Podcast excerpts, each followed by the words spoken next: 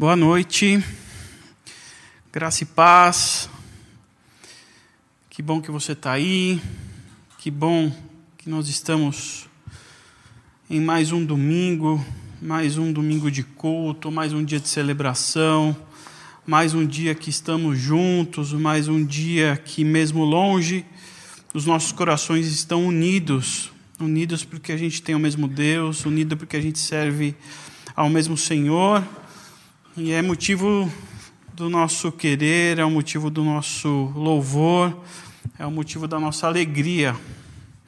Eu queria aproveitar e já convidá-los para abrir em Apocalipse, livro de Apocalipse, capítulo 2. Apocalipse, que é o último livro da Bíblia.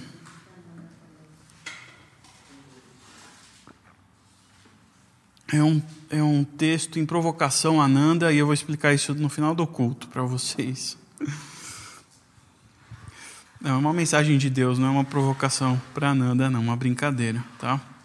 Apocalipse capítulo 2. Cai um lenço aqui, mas está tudo bem. Apocalipse capítulo 2, eu vou ler do verso 1 ao verso 7. Se vocês prestarem um pouquinho atenção nas músicas e nos louvores que nós cantamos, e do verbo que nós tanto repetimos já nos louvores, você já sabe do que eu vou falar. O assunto está contido nos louvores que nós cantamos. Vamos ler então, vamos ler Apocalipse capítulo 2, verso 1 ao 7.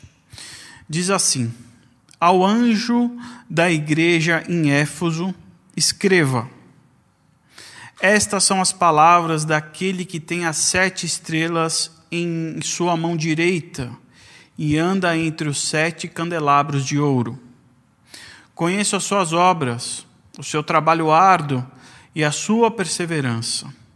Sei que você não pode tolerar homens maus, que pôs à prova os que dizem ser apóstolos, mas não são, e descobriu que eles eram impostores. Você tem perseverado e suportado sofrimentos por causa do meu nome e não tem desfalecido. Contra você, porém, tenho isto: você abandonou o seu primeiro amor. Contra você, porém, tenho isto: você abandonou o seu primeiro amor. Lembre-se de onde caiu, arrependa-se e pratique as obras que praticava no princípio. Se não se arrepender, virei a você e tirarei o seu candelabro do seu lugar. Mas há uma coisa a seu favor. Você odeia as práticas dos nicolaítas, como eu também as odeio. Aquele que tem ouvidos, ouça o que o Espírito diz às igrejas. Ao vencedor darei o direito de comer da árvore da vida que está no paraíso de Deus. Quero te convidar à oração. Senhor Jesus, Deus e Pai, obrigado pelo privilégio de podermos estar reunidos aqui em Seu nome, de prestar, de prestar culto ao Senhor, de estarmos diante da Sua palavra, diante da, da mensagem que o Senhor deixou para nós como herança, Pai. E diante dessa mensagem, dessa palavra que o Senhor deixou para nós, eu peço que nesse momento o Senhor venha nos ministrar, que o Senhor venha falar aos nossos corações e às nossas mentes, para que a Sua palavra seja iluminada, para que ela germine, para que ela dê fruto, para que a gente aprenda a amar, para que a gente aprenda a servir, para que a gente aprenda a sofrer, Senhor. Sofrer em nome daquele que já sofreu por nós. É isso que eu te peço nessa noite, Pai, que o Senhor venha nos iluminar, que o Senhor venha nos ministrar. E eu peço isso em nome de Jesus. Amém. Bem, o título aqui da minha dessa passagem é Carta à Igreja a Éfeso. Uma carta que foi enviada ao apóstolo João a Éfeso, que Éfeso que era uma das principais e mais ricas, ricas províncias da Ásia Menor. Isso em razão do seu comércio religioso e por causa da sua localização. Ela ficava bem no meio de onde todas as outras cidades e nações trafegavam. E o comércio religioso, porque Éfeso havia o templo, o templo da deusa Diana, que atraía muitas pessoas. E lá eles consumiam todo tipo de artigo que era destinado a, a essa adoração. Inclusive, esse templo aqui de Diana é, foi considerado uma das sete maravilhas do mundo, de tão colossal que ele era. Havia também um outro templo que promovia a religião imperial, que era o culto ao imperador, onde o imperador obrigava a todos a fazer uma profissão de fé, dizendo que o imperador César é o Senhor. Eles eram obrigados a fazer essa confissão de fé ao imperador, onde todos deviam dizer que César é o Senhor. Éfeso, Éfeso era uma cidade mística, uma cidade cheia de superstição, cheia de idolatria, de imoralidade, de culto a outros deuses e ao imperador. Com um cenário como esse, numa cidade como essa, é difícil da gente imaginar que uma igreja pudesse nascer deste contexto. Mas não foi o que aconteceu. Porque na terceira viagem missionária de Paulo, ele inicia a plantação de uma igreja nessa cidade, em Éfeso. Paulo, nessa terceira viagem missionária, ele fica por dois anos plantando a igreja lá, que estabelece, se estabelece nessa cidade com raízes muito profundas e muito sólidas numa cidade onde havia idolatria, e havia imoralidade e havia, e havia muito misticismo. E se estabelece lá com raízes profundas, porque além de Paulo plantar a igreja, quando Paulo deixa a igreja para continuar a sua viagem missionária, Timóteo, Timóteo passa a ser o pastor substituto dessa igreja. O pupilo de Paulo deixa a igreja para Timóteo. E como se não se bastasse, como, se, como não bastasse que a, a igreja em Éfeso tivesse Paulo como seu plantador e Timóteo como seu segundo pastor, João, o apóstolo, o mesmo que escreveu a carta de Apocalipse, se torna o terceiro pastor dessa igreja. Entendem por quê? a igreja, ao nascer e ao ser plantada, ganhou raízes profundas? A igreja teve Paulo, Timóteo e João como seus pastores. Ela cresce, ela nasce forte em meio a um cenário totalmente adverso, imoral, idólatra e dominada por uma cultura local. E foi para essa igreja que um de seus pastores, João, recebeu uma mensagem de Jesus, uma carta. Depois de quase 40 anos da fundação da igreja em Éfeso, a igreja começa a ser perseguida, sofre uma terrível perseguição. E durante essa perseguição, João foi exilado para a ilha de Pátimos pelo imperador Dominiciano, Domiciano, aquele mesmo que pedia para ser cultuado. E nesse seu exílio, João Deus, João viu Deus abrindo os céus. E a ele revelando coisas que irão acontecer. Quero fazer um parênteses aqui. Muita gente tem medo do livro do Apocalipse. Muita gente tem medo de estudar, medo de ler, medo de entender. Mas as revelações contidas nesse livro, na verdade, é uma mensagem muito mais de esperança do que uma mensagem de dor. Então não tenham medo de ler Apocalipse, é um livro muito bonito. Voltando. João, mesmo sendo banido e penalizado e colocado em isolamento, ele não foi impedido de receber uma carta de Jesus para a igreja de Éfeso. João está exilado ele recebe então uma carta, que é o nosso, a, o nosso texto aqui, no capítulo 2, se inicia com a carta à igreja em Éfeso. Vale lembrar que João ele recebe aqui sete cartas às sete igrejas, tá? Continuando aqui no capítulo 2 e 3, você vai perceber isso.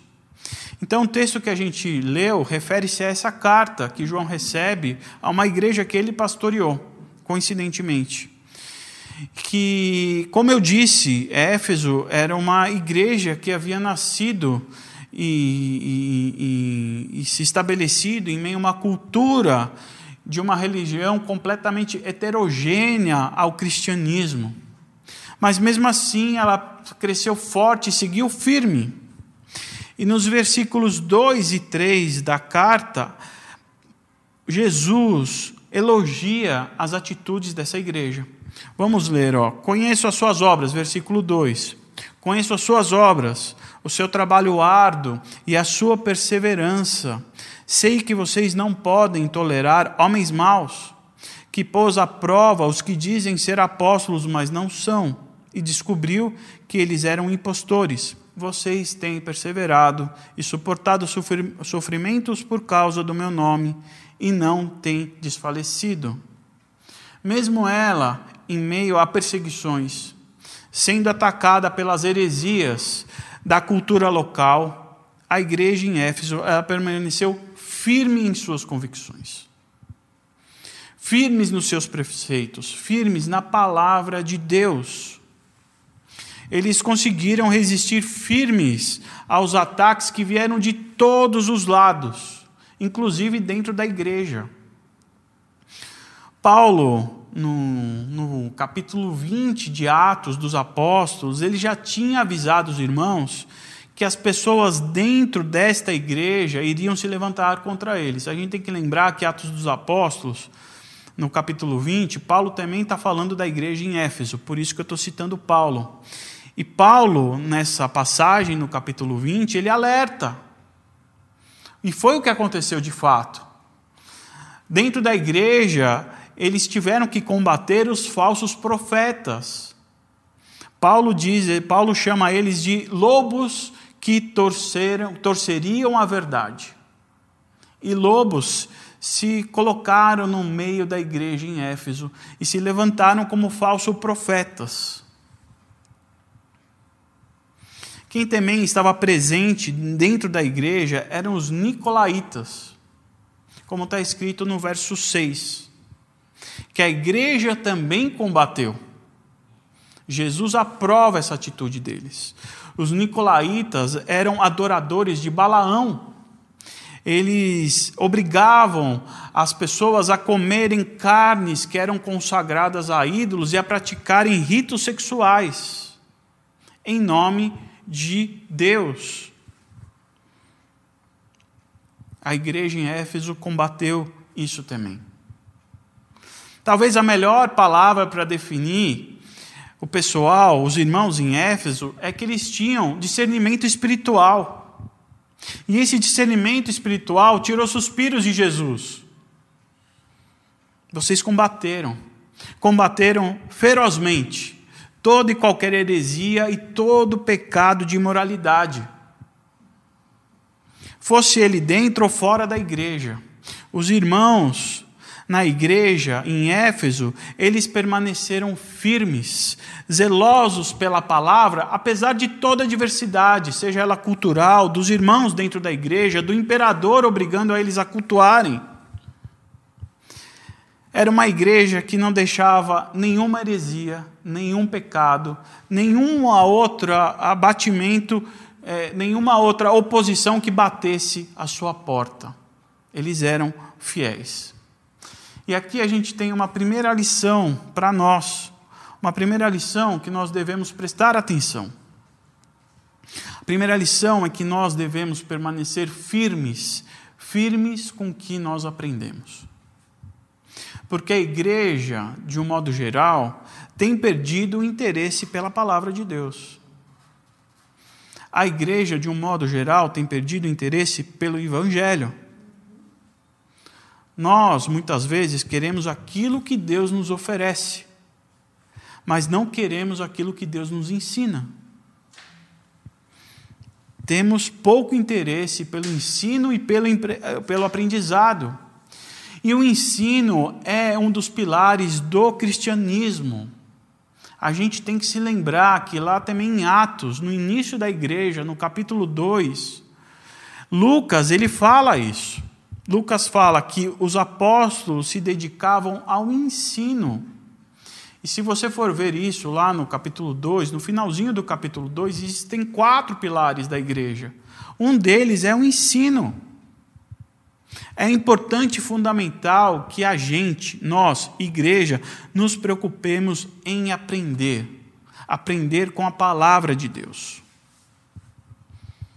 Talvez um dos versículos mais ditos na mídia, no, no nosso meio e nos noticiários, e que você sabe de core salteado, é: Conhecereis a verdade, e a verdade vos libertará. É um versículo que está na boca de todo mundo, de todo brasileiro. Mas qual é a verdade? De que verdade nós estamos falando? Da minha verdade? Da sua verdade? Será que a minha e a sua verdade é capaz de libertar alguém de alguma coisa? A verdade é que a verdade que traz a libertação é a palavra de Deus.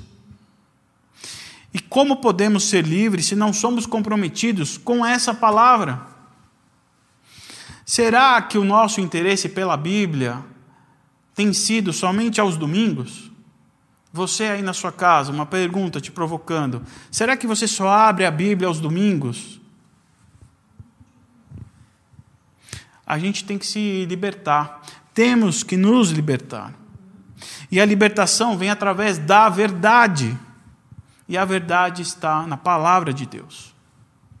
Os crentes em Éfeso não eram surpreendidos por qualquer coisa que tentavam impor a eles, porque eles conheciam a verdade e combatiam as heresias. Jesus reconheceu isso e os elogiou por essa qualidade. É uma qualidade que Jesus os elogiou. Outra qualidade dos irmãos em Éfeso era a sua capacidade de se envolver com a obra de Deus. Éfeso não era apenas fiel à doutrina, às escrituras, mas tudo que ela aprendia, ela colocava em prática. Era uma igreja numerosa, que colocava a mão na massa, onde todos se envolviam. Não eram apenas pessoas que participavam do culto e no final iam embora. Não eram pessoas apenas que se portavam como espectadores. Não eram apenas pessoas que se movimentavam apenas quando eram solicitadas. Havia iniciativa, havia vontade, havia disposição. E isso está escrito também no verso 2. Conheço as suas obras, o seu trabalho árduo. Nós lemos. Eles, eles, eram engajados, eles tinham movimento, e foi através desse movimento e desse engajamento que o Evangelho de Deus se espalhou por toda a Ásia Menor. Essa é uma segunda lição para nós.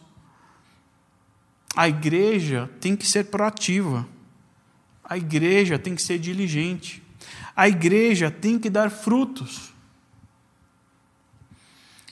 Mas será que nós estamos comprometidos com essa causa? Porque a verdade é que a gente não pode ouvir e ficar parados. Ficar parados não é um pedido e uma solicitação de Jesus. Porque Jesus pediu para que a gente fosse pelo mundo pregando o evangelho a todas as criaturas.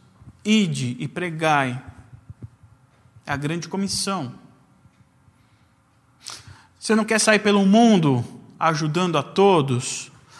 Ajude a sua igreja local, ajude a sua comunidade, ajude quem está do seu lado. Esse é o nosso papel, esse é o nosso, esse é o nosso chamado, para isso que nós estamos aqui.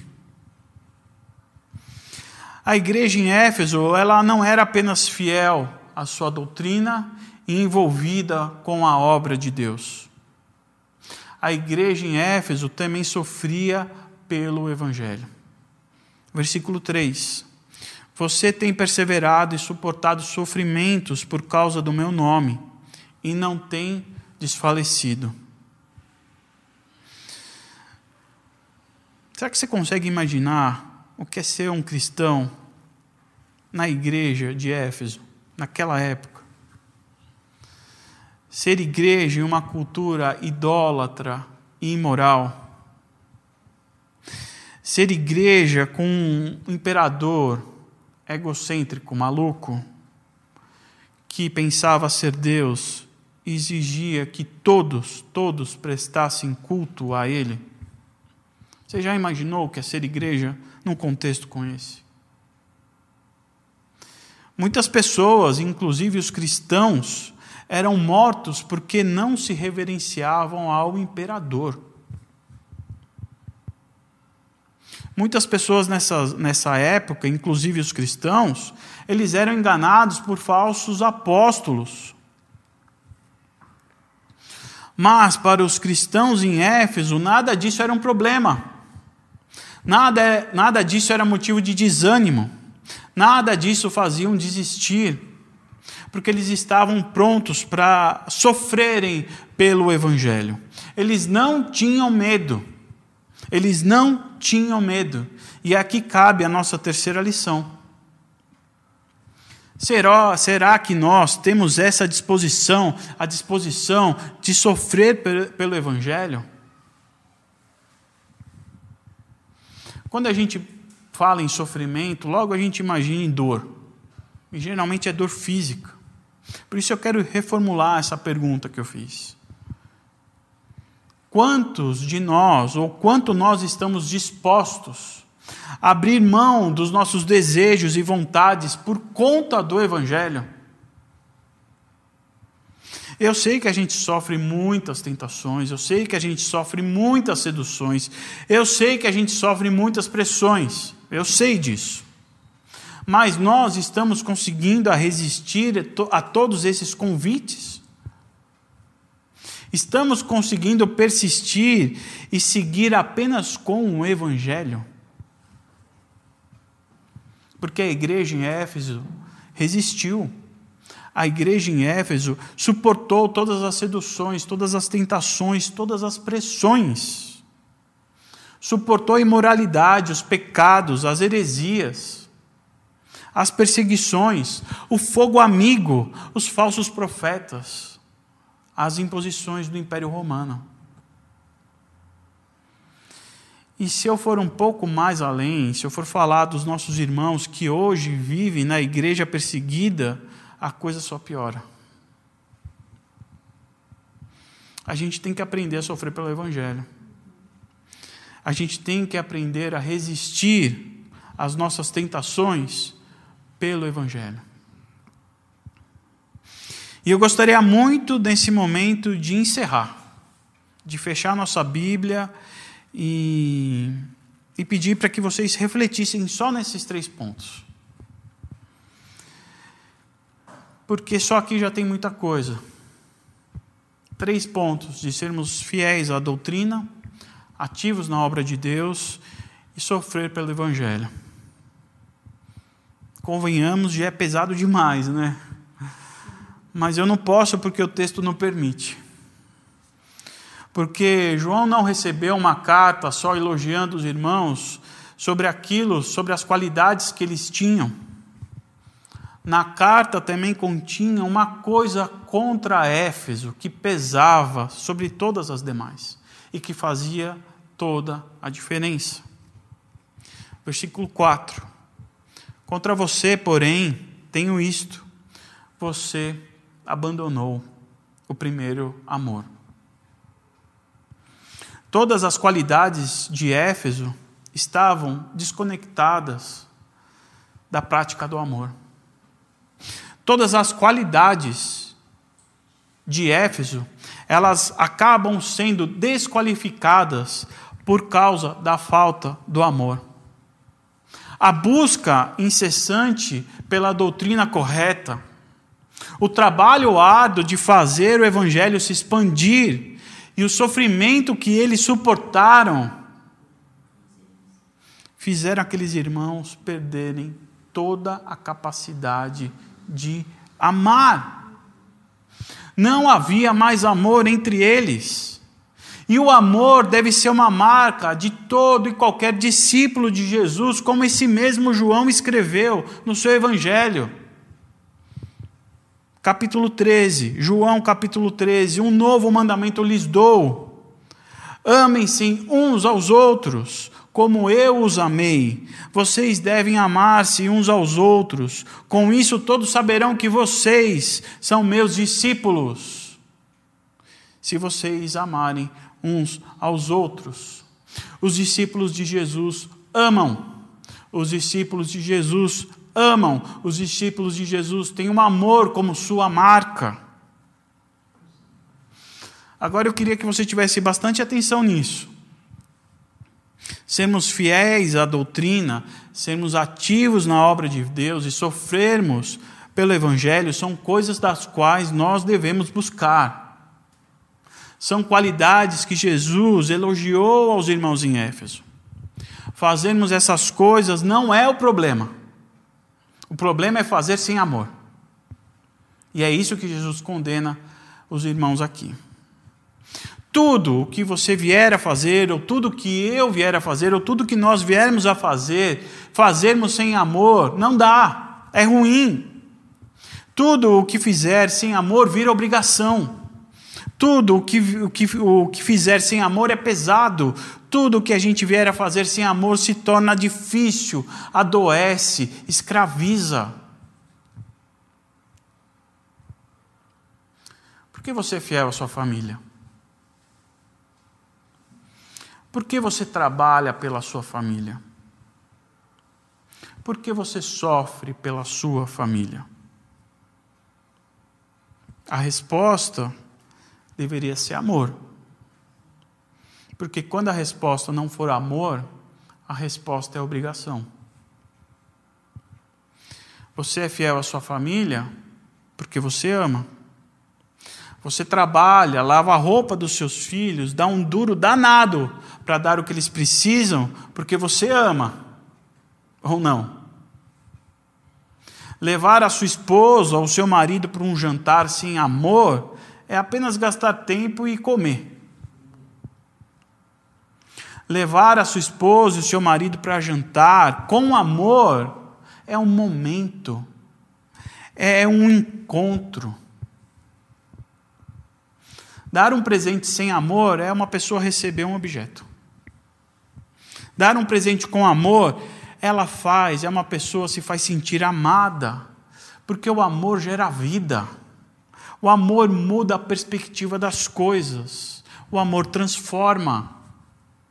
O amor faz o sofrimento virar um privilégio. Foi isso que aconteceu com os, os discípulos de Jesus, os apóstolos, em Atos. Quando eles estavam pregando em nome de Jesus e o sinédrio os prendeu, e eles queriam matar todos os, os apóstolos. Simeão interviu e eles foram libertos, mas sem antes de tomar 40 chibatadas menos uma. E sabe o que eles falaram? Atos 5, 41. Os, os apóstolos saíram do sinédrio depois de apanharem, alegres por terem sido considerados dignos de serem humilhados por causa do nome. Nome de quem? De Jesus.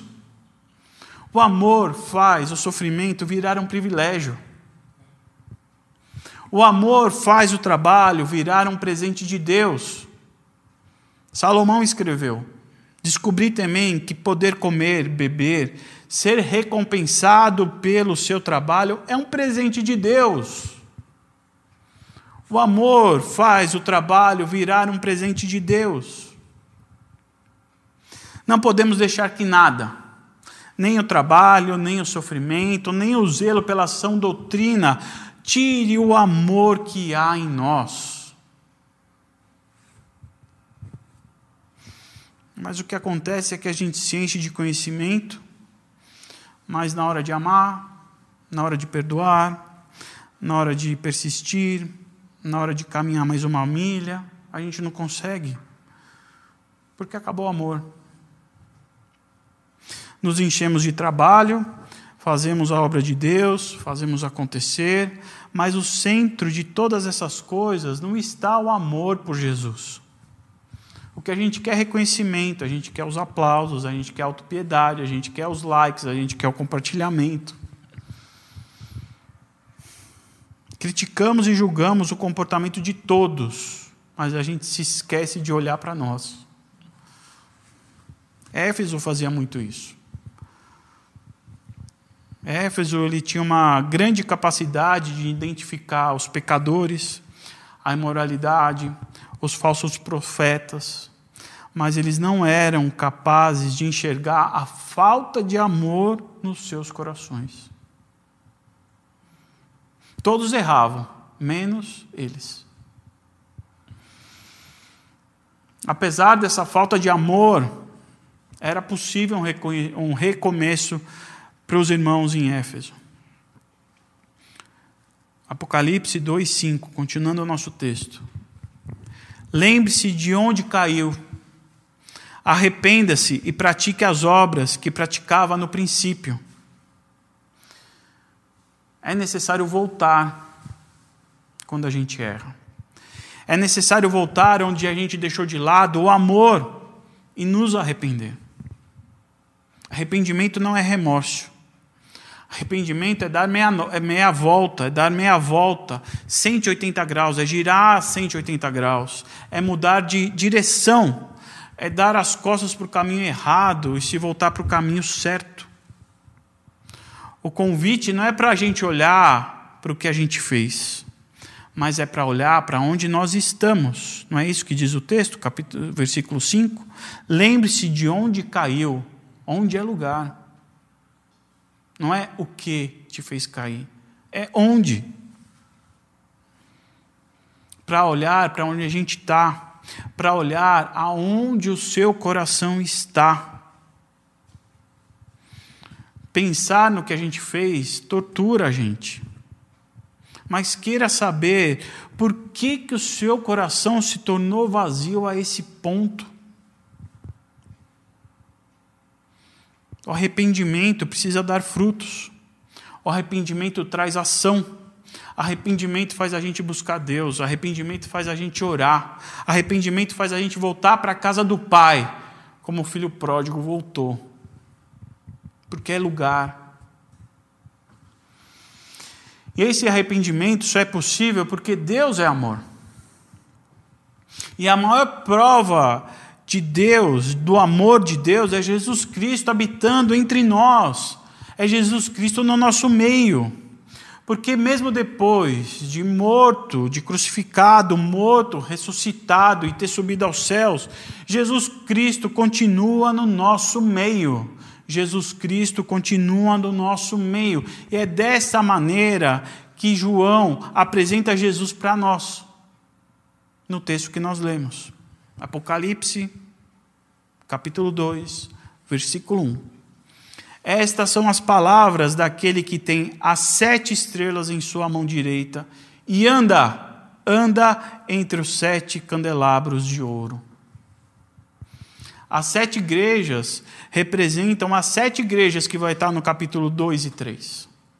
Essas sete igrejas não são especificamente sete igrejas, mas ela representa a igreja de Jesus Cristo. Quando ele diz que ele sustenta as sete igrejas na mão, ele está dizendo: eu, Jesus Cristo, tenho controle da igreja, eu tenho controle, eu sou soberano sobre a igreja.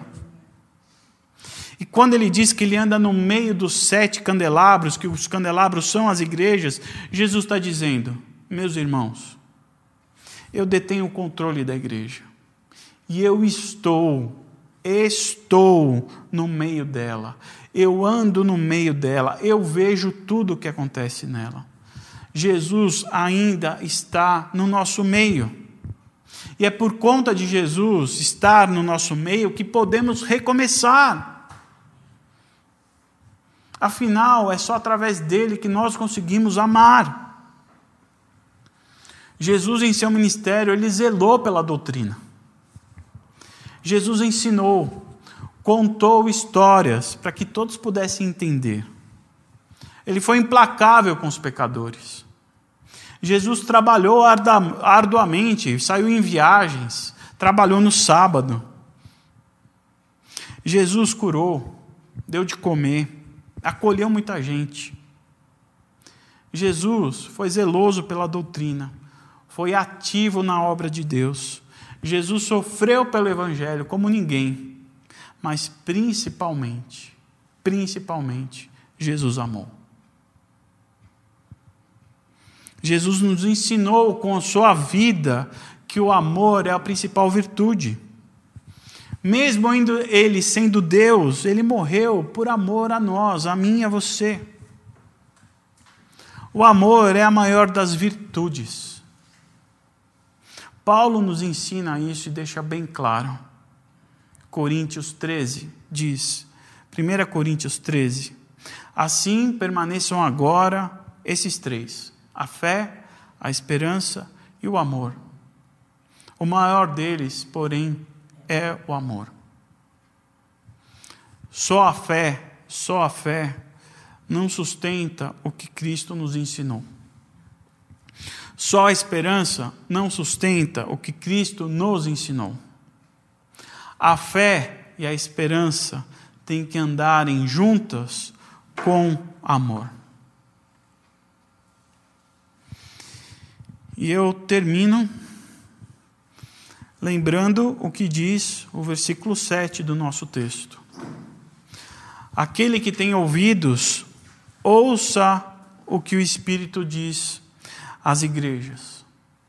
Ao vencedor darei o direito de comer da árvore da vida que está no paraíso de Deus. Ouça essa mensagem que Jesus está nos dando e se enche de motivação para cumprir essas quatro coisas, esses quatro ensinamentos que contém a carta de Éfeso.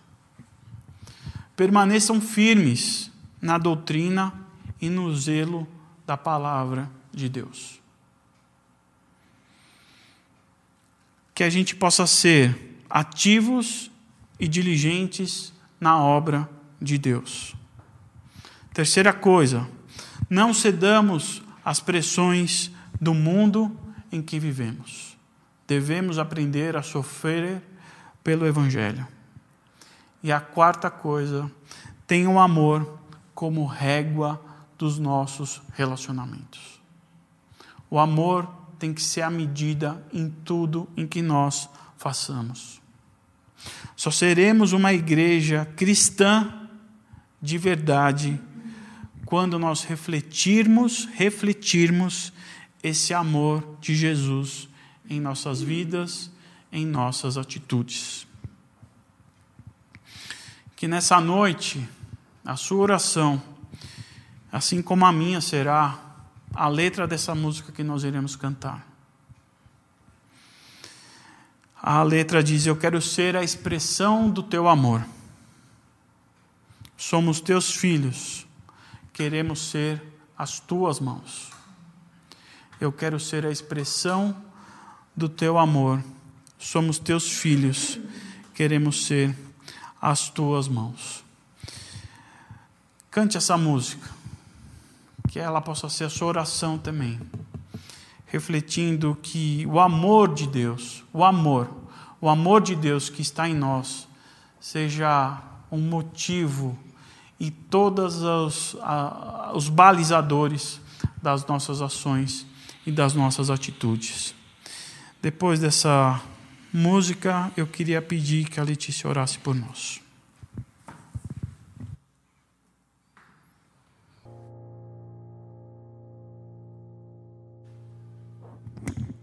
Muito bom, muito bom. Senhor, quando decidimos amar, porque é decisão, que seja sem bem, bem entendido que esse amor é um amor que não é romance, é um amor que tudo sofre, tudo crê. Mas, Senhor, é algo que o Senhor produz no nosso coração.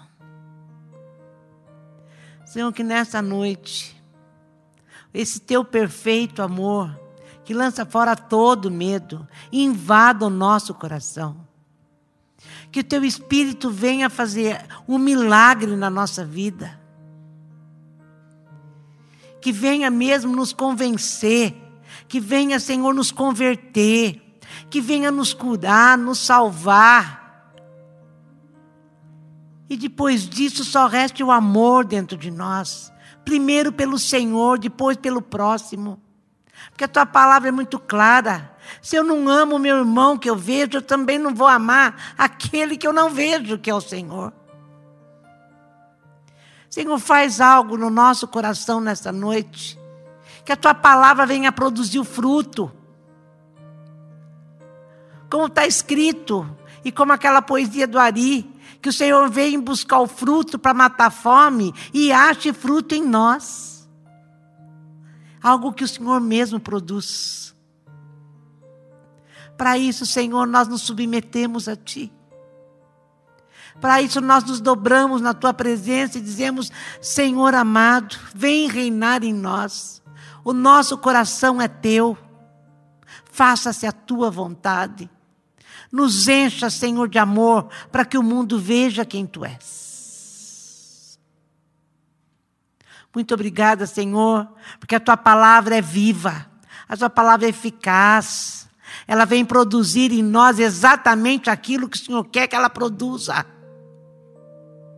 Obrigada, Senhor Jesus. Obrigada pela tua palavra, pela tua presença, pela tua unção, pela tua capacitação na nossa vida de podermos ser aquilo que o Senhor nos chamou para ser amantes. Amantes. Quando amamos, cumprimos toda a lei. Bendito é o teu nome. Bendito é o teu nome. Obrigada, Senhor Jesus. Obrigado, Senhor Jesus. Nunca nos deixe esquecer daquele primeiro dia, como dizia o Du, que o Senhor entrou na nossa vida. Não nos deixe esquecer. Te amamos, por isso estamos aqui. Por isso apacentamos as tuas ovelhas, como o Senhor disse para Pedro. Só porque amamos. Bendito é o teu nome.